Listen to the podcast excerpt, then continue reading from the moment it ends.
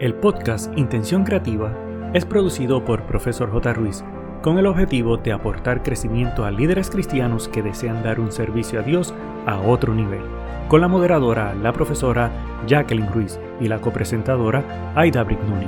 Abre tu mente y permítete crecer. Hola, ¿qué tal mi querido amigo? Espero que te encuentres bien y hoy seguimos con la segunda parte del tema Tenemos un problema de liderazgo. Si no has escuchado el episodio anterior, te recomiendo que vayas allá, que es el número 92, lo escuches y luego regreses aquí para que puedas entender por completo el contexto. En este momento quiero excusar a mi amiga y compañera Aida Brignoni, que en el momento de grabar este episodio se encontraba sin voz totalmente, así que le deseamos una pronta recuperación para que esté lista para el próximo episodio. El pensamiento para hoy dice, nuestra vida es el resultado de nuestras elecciones y decisiones, por lo que somos responsables de ella. Y esto lo dijo William James. Definitivamente si evaluamos dónde estamos hoy en todos los aspectos de nuestra vida, vendrá a nuestra mente el pensamiento y si hubiera aprovechado tal oportunidad o si no hubiera tomado esa decisión. El detalle es que ya no podemos cambiar el pasado, pero si queremos un futuro mejor, la decisión está en nuestras manos. Y en el dato curioso para hoy te comento que el Día Mundial del Libro y de los Derechos de Autor se celebra cuando el 23 de abril y fue decretado por la UNESCO con el objetivo de fomentar la lectura, además de dar a conocer el derecho de la propiedad intelectual para el autor de su propia obra literaria. El Día Mundial del Libro tuvo su origen el 15 de noviembre de 1995 como una manera de rendir un homenaje a grandes escritores universales como Miguel de Cervantes, Garcilaso de la Vega, William Shakespeare, Vladimir Nabokov, Joseph Platt, Manuel Mejías Vallejo, entre otros. Fue a través de la UNESCO que se declaró el día 23 de abril, ya que en esa fecha se celebra el natalicio o muerte de estos ilustres personajes de la literatura. Esto se logró gracias a la colaboración de la Unión Internacional de Editores y cuyo fin fue no solo fomentar la cultura y las letras en el mundo, sino también buscar una manera de proteger la propiedad del derecho de autor. Y si te preguntas qué es esto, esto se refiere a un conjunto de principios y normas jurídicas que establecen los derechos morales, patrimoniales y universales que tienen todos los autores y escritores de obras literarias, científicas, musicales, artísticas o de carácter didáctico. En esta categoría también están los creadores de programas informáticos, los anunciantes y publicistas, los productos de la cinematografía, entre otros. Está considerado como uno de los derechos humanos fundamentales en la Declaración Universal de los Derechos Humanos.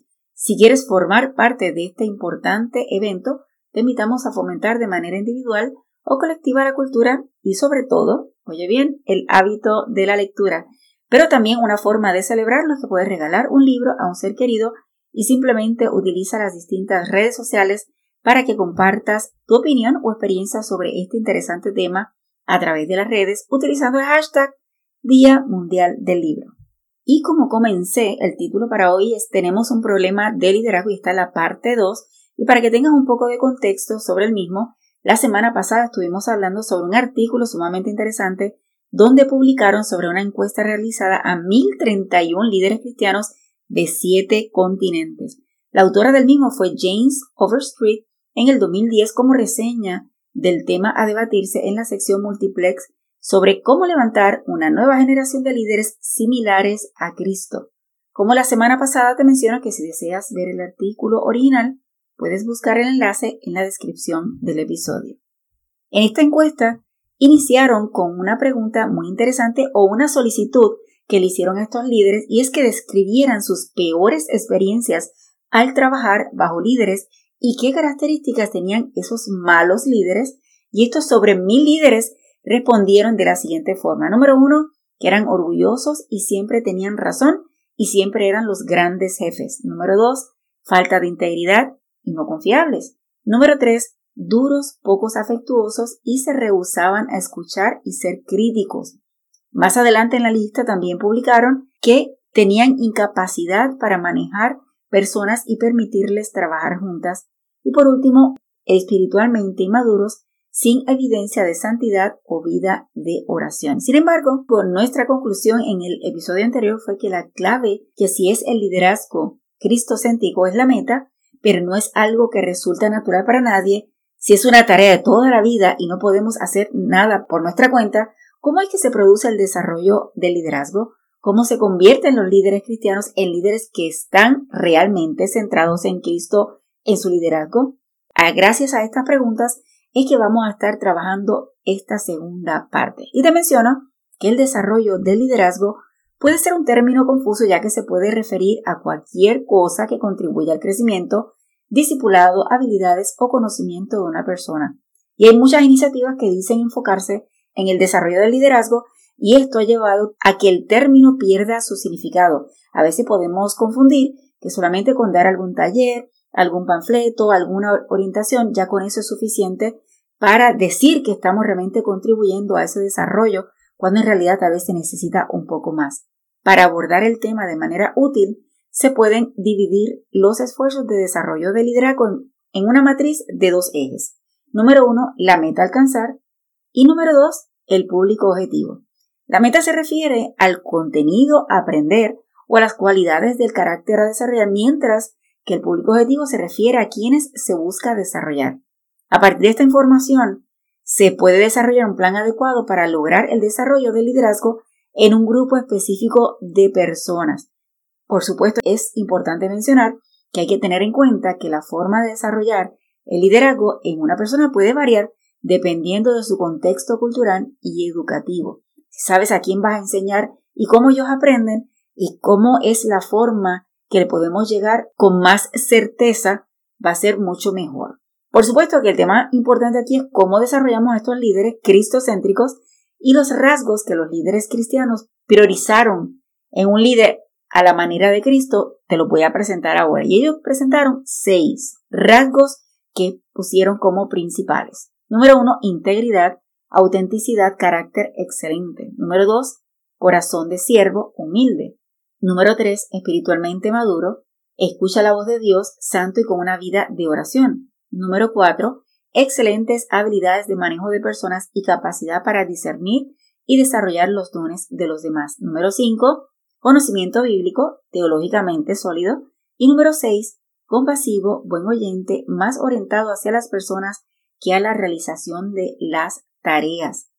Estos seis aspectos los estás considerando en tu liderazgo, los tienes, así que debes analizar bien si realmente estás trabajando cada uno de ellos. Claro, estos fueron los que ellos resaltaron dentro de la encuesta.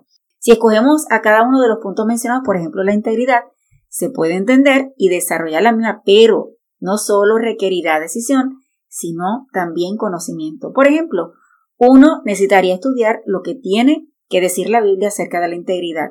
Si suponemos que un líder desea tener integridad en todos los aspectos de su vida, esto lo va a llevar a estudiar no solamente sobre liderazgo, sino otros temas como por ejemplo el matrimonio y la familia, la administración del dinero y cómo detener la corrupción, entre otros.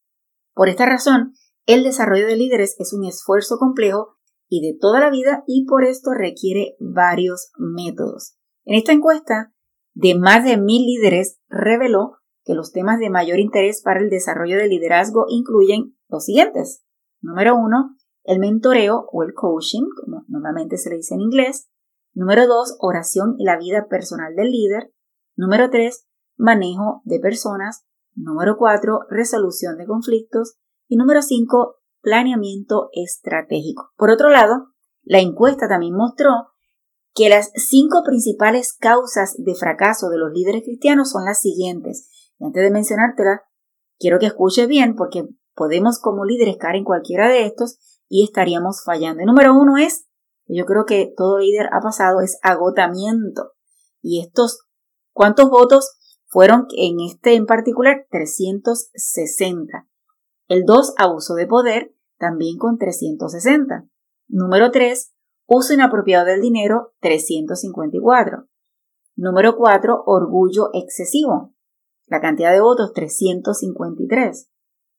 El 5, falta de crecimiento en su vida espiritual, y los votos fueron 349. Y la 6, Es bien interesante que fue pecado sexual y este, aunque estuvo un poquito separado, tuvo 292 votos. Sin embargo, existe una amplia variedad de temas críticos que deben ser considerados y la determinación del tema más importante para el desarrollo del liderazgo dependerá de la personalidad, la experiencia de la persona y las demandas del contexto actual. Dependiendo de la personalidad que tenga el líder y la experiencia en el desarrollo de su liderazgo y cómo lo ha ejecutado, pero también si dentro del área donde está no se requiere ciertas cualidades, basado en esas demandas del contexto que está viviendo, es lo que permitirá a esa persona desarrollarse en ciertas áreas según la necesidad. En general, se necesita un crecimiento en todas las áreas mencionadas a lo largo de la vida de un líder. Según los encuestados, dijeron que las formas más populares de oportunidad de desarrollo de liderazgo eran unas en particular. Sin embargo, quiero mencionarte que, o debo aclarar, que hubo una diferencia entre los líderes de habla español él habla inglés y francés y te voy a presentar los ejemplos. Por ejemplo, en el área de inglés indicaron que las formas más populares de adquirir conocimiento y desarrollar el liderazgo, número uno es en el mentoreo o el coaching, dos, grupos pequeños, tres, charlas informales con pares, cuatro, talleres. Por otro lado, en los que hablaban el idioma español indicaron el mentoreo, dos, realimentación del personal, tres, talleres, cuatro charlas informales con pares. Sin embargo, los que hablaban el idioma francés expresaron, número uno, talleres, dos, el coaching, tres, libros y, y número cuatro, recursos de Internet. Esto nos indica que dependiendo de la accesibilidad o disponibilidad de recursos, es como los grupos determinan qué es más importante o valioso para aprender. Si tienes Internet o no tienes Internet, esto va a definir si realmente vas a poder adquirir el conocimiento a través del Internet o no. Así que por eso hay que entender cuál es el público objetivo, como comenzamos, para definir qué disposición tiene, qué recursos tienen a su alrededor para que realmente puedan avanzar. Esto nos lleva a la pregunta siguiente, y es que dice, entonces, ¿cómo es mejor aprender con la educación formal o la informal? El debate sobre si la educación formal o no es mejor para desarrollar líderes es innecesario ya que todas las herramientas son necesarias en cualquier momento. No sé si has escuchado decir que no todo el mundo nació para ir a la universidad. Tal vez el que no va a la universidad está dispuesto a tomar más educación informal o la persona que le gusta ir a la universidad, que es un concepto formal. La enseñanza tradicional en aulas es útil, por supuesto que sí, para transmitir información y otorgar títulos, pero el aprendizaje experimental es más efectivo para el crecimiento en áreas de carácter, discipulado y valores fundamentales. El aprendizaje experimental efectivo implica a un aprendiz motivado que quiere cambiar, esto es importante, recibe retroalimentación y tiene la oportunidad de ver los resultados y encontrarle el sentido y por supuesto, no solamente encontrar el sentido y aprenderlo, sino también aplicarlo inmediatamente. En el desarrollo del liderazgo excelente es importante incluir tanto la adquisición de información como el aprendizaje experimental. Así que esta combinación de formal e informal es extraordinaria si estamos dispuestos a hacerlo.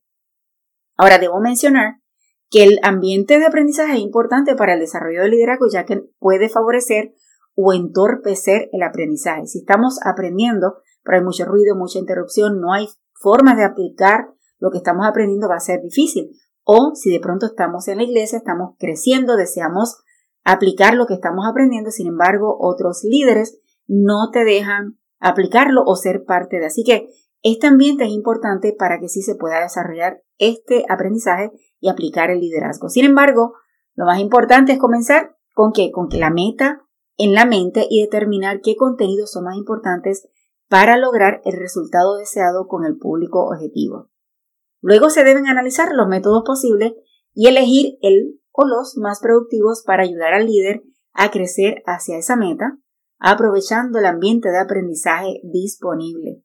Es esencial centrarse en el público objetivo y eso siempre lo voy a enfatizar, ofrecer los contenidos más pertinentes y usar los mejores métodos posibles para lograr el resultado deseado en un entorno adecuado que fomente el aprendizaje. Es importante resaltar que nadie, nadie tiene recursos limitados disponibles, pero los que tenemos debemos aprender a utilizarlos sabiamente para asegurar el crecimiento de líderes cristocéntricos en todo el mundo. En esta encuesta, realizada a estos líderes cristianos, se le preguntó ¿cuál de las cinco respuestas se acerca más a la explicación de por qué faltan líderes cristocéntricos? Y su respuesta fue abrumadora. Número uno, los denominados programas de capacitación para líderes no preparan realmente a las personas para liderar en el mundo real. Las personas tienen credenciales, oye bien, pero no saben liderar. Y entre los votos que estuvieron respondiendo esto, de 786, 316 respondieron esta pregunta. En la segunda, que estuvo relativamente cerca, dice el líder actual no permite que se desarrollen los líderes nuevos y esto de 786 respondieron 212. Las respuestas que salieron tercera, cuarta y quinta fueron un poco más distantes, pero fueron las siguientes. La tercera, las situaciones de los líderes son tan complejas y exigentes que sencillamente no hay suficientes personas con múltiples talentos como para enfrentarlas. Y esto tuvo que contestar 93 líderes. La cuarta, las personas que designan a un nuevo director prefieren a alguien que ya es director o presidente de otros ministerios en la iglesia y prefieren dejar afuera tal vez el que es más joven pero tiene más tiempo aunque tenga menos conocimiento. Y esto fueron contestadas por 92 líderes. Las iglesias, que es la quinta, tienen pocos líderes buenos porque pagan tan poco en comparación con otros lugares. Yo no sé qué te pareció estas cinco respuestas yo creo que cualquier iglesia se puede sentir identificada o cualquier denominación identificada con estas respuestas y deberíamos analizar si realmente están afectando que haya más líderes cristocéntricos en nuestras iglesias. Definitivamente los líderes encuestados creen que se necesita un cambio y una mejora en los esfuerzos de desarrollo del liderazgo. Yo estoy totalmente de acuerdo con ellos. El artículo sostiene que tener líderes como Cristo es una necesidad para una iglesia sana y vibrante y proveer oportunidades de crecimiento para los líderes es sumamente crítico para lograr una iglesia que transforma y se multiplica. Al final del artículo se hace un llamado a encontrar y hacer disponible, promover y multiplicar las mejores oportunidades de desarrollo del liderazgo en todo el mundo para asegurar, oye bien, para asegurar el crecimiento de líderes cristocéntricos en todo el mundo. Mi querido amigo, yo quiero extender este llamado a buscar la forma de crecer. Entiendo que siempre, y que lo he mencionado en otros episodios, pero siempre estoy comentando que tenemos que estar en constante aprendizaje y nunca sentarnos a esperar que la organización tenga la responsabilidad de educarnos, sino nosotros también hacer lo que nos corresponde. Te pregunto, ¿Cuán dispuesto estás para aprender, para crecer? Dios nos llama a través de la Biblia y dice en Proverbios 1.7, el principio de la sabiduría es el temor de Jehová. Los insensatos, que en otras versiones dice necios, desprecian la sabiduría y la enseñanza. ¿Qué estás haciendo para desarrollar tu liderazgo? Cuéntame qué estás haciendo o estás sentado esperando a que te lo den. Te hago un llamado a ser parte de este grupo de líderes cristocéntricos en constante crecimiento. Te animamos a que tomes la decisión hoy de hacer algo diferente. Esta encuesta, a pesar de que tiene 13 años, sin embargo, han surgido cambios, bueno, tal vez algunos, pero con todas las posibilidades que tenemos a nuestro alcance, hoy en día todavía nos falta aún más. ¿Te unes a hacer el cambio? ¿A desarrollar tu liderazgo y llevarlo a otro nivel? No importa si es con educación formal o informal. Lo importante es aprender y aplicar para que nuestras iglesias sigan creciendo para la gloria de Dios. Ha sido un gusto de tu servidora, la profesora Jacqueline Ruiz. El equipo de Profesor J. Ruiz agradece tu conexión y desea infinitas bendiciones para ti y toda tu familia. Importante, no olvides, número 1, hacer tu reseña y realizar la valorización de 5 estrellas. Número 2, activar el botón de suscribirte para que te lleguen las notificaciones. Número 3, hacer una toma de pantalla, compartirlo en tus redes sociales y con otros.